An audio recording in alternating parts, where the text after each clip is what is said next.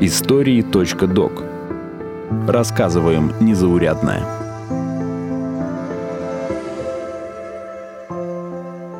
Главная елка страны.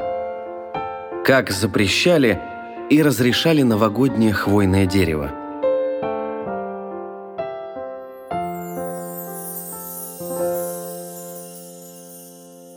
Ну какой же Новый год с капроновой елкой? Ель должна быть настоящая, с запахом, вкусом. Возражения есть? Нет. Где у нас ель? Ориентировочно где-то здесь. Значит, Лева, пойдешь и доставишь ее. Рубить не надо, мы не варвары. Возьми лопату и аккуратненько выкопай ее. В декабре 2020 года в предновогодние дни в России было продано более 360 тысяч елей и сосен. По сравнению с населением страны это довольно мало. Но все же украшенная елка – неотъемлемый атрибут Нового года для 82% россиян. И только четверть из них предпочитает срубленное дерево искусственному. Даже если ель не ставит у себя дома, наряженная ель – одна из основных ассоциаций с Новым годом для россиян. Елка стоит почти на каждой главной площади российских городов и на видном месте в домах. Но так было не всегда. Ель, как символ праздника, запрещали и разрешали несколько раз за последние 300 лет. Фломастер. Скоро приедет дядя Федор. Точка. Срочно бери мои валенки и иди в лес за елкой. Э, 14 слов и доставка. С вас 50 копеек. Наряженная новогодняя елка как обязательный атрибут праздника – относительно новое явление. Даже сам Новый год мы отмечаем не так давно. Это произошло в 1699 году по указу Петра I. С 1700 года в стране начали отмечать этот праздник 1 января. До этого день новолетия был 1 сентября. Традиция украшать ель в России пришла из Германии. Там елка, по одной из древних легенд, символ неумирающей природы и неувядающей благости. До появления рождественской ели древние славяне украшали другие деревья – дуб или березу. Однако уже во время Первой мировой войны Новый год и зеленый символ праздника стали вражескими. До этого елки преимущественно наряжали в обеспеченных семьях. В 1914 году началась антинемецкая кампания – Празднование Нового года немецкими военнопленными вызвало большой резонанс в прессе.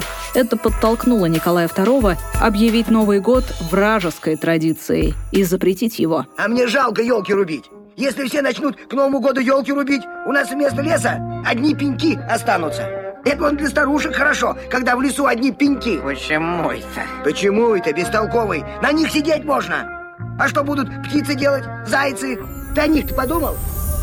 Традицию праздновать Новый год возобновили с приходом к власти большевиков. Несмотря на то, что Германия на тот момент была соратником по революции, к новогодним традициям в РСФСР многие относились настороженно. Так, к концу 1920-х годов продажа елок оказалась под запретом, а также празднование Нового года и Рождества. Все это характеризовали как досоветский буржуазный пережиток. Под Рождество Христово в обед старорежимный елочный дед с длинной-предлинной такой бородой, вылитый сказочный Дед Мороз, с елкой под мышкой саночки вез. Санки с ребенком годочков пяти, советского тут ничего не найти.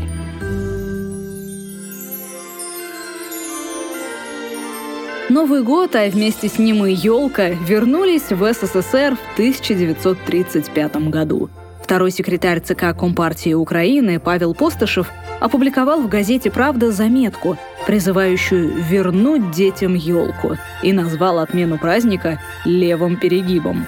Праздничное дерево теперь окончательно перестало быть символом Рождества, только Нового года. Первые детские праздничные елки проводились в Московском доме Союзов – в 1954 году, на следующий год после смерти Сталина, елку перенесли в Кремль. Первоначальной целью ежегодного мероприятия было создание образа о счастливом советском детстве. 15-метровую ель украшали 10 тысяч игрушек с коммунистической символикой. Детям дарили подарки и устраивали представления. В первый кремлевский новогодний подарок входили один апельсин, по два яблока и мандарина, по одной большой конфете юбилейная и мишка, шоколадное суфле и коробка конфет. На новогодний праздник приглашая, детей советских радует страна. Для них в Москве большая, прибольшая, в огромном зале елка зажжена. Посетить праздник и увидеть кремлевскую елку было большой честью и для детей, и для родителей. Туда приглашали отличников учебы, детей ударников труда, профсоюзных и партийных деятелей. Поначалу праздник был очень политизирован. Даже верхушку ели поменяли с золотой вифлеемской звезды на красную, советскую. Дети на новогодний бал-карнавал приходили в костюмах летчиков, красноармейцев, стахановцев. Товарища Телегина, знаете? Передовой человек, верно? Член ЦК профсоюза, депутат горсовета. И на нашем новогоднем вечере в таком виде будет. Зачем нашим советским людям скрывать свое лицо? Зачем, товарищ? Это нетипично.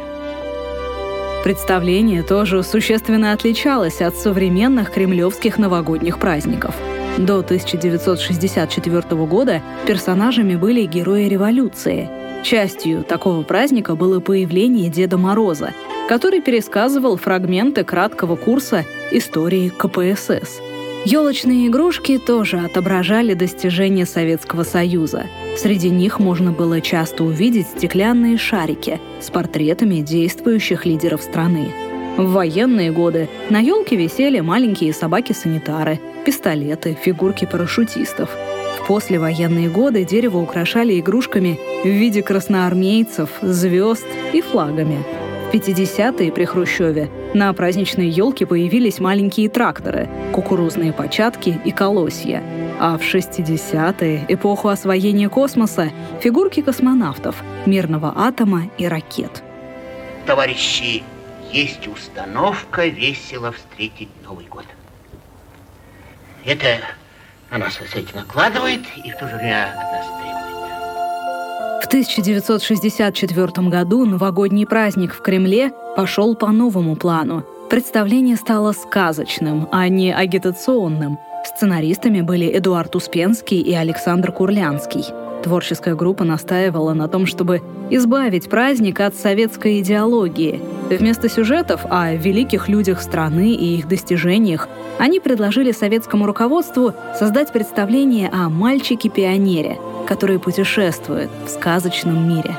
Чиновники Советского Союза поначалу встретили предложение крайне неодобрительно. Но сценаристы и режиссер стояли на своем. Представление состоялось, и сказочные персонажи понравились советским детям куда больше красноармейцев. С того момента новогодний бал-карнавал перестал быть политизированным.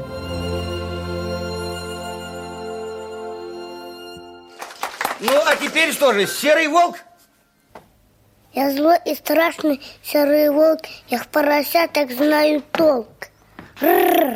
Ну что, мне нравится. Спасибо. Только знаешь, Игорек, это значительно страшнее.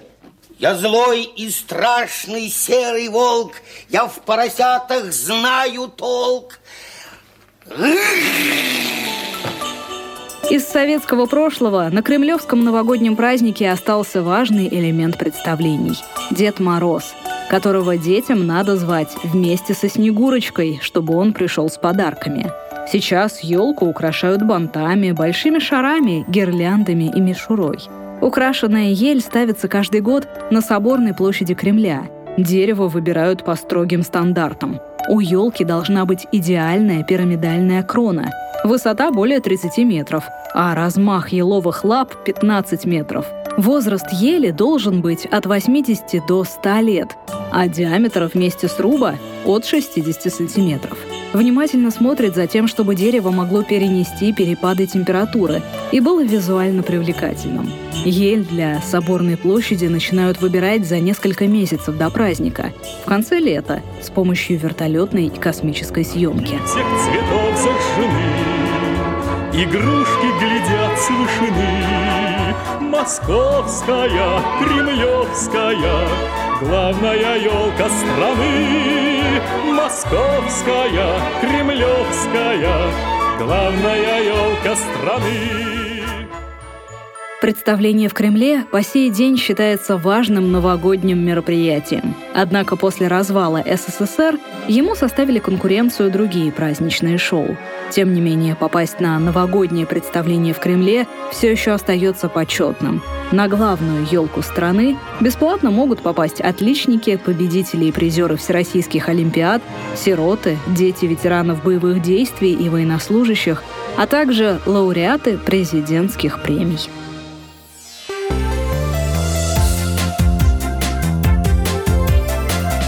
Вы слушали новогодний эпизод подкаста «Истории.док».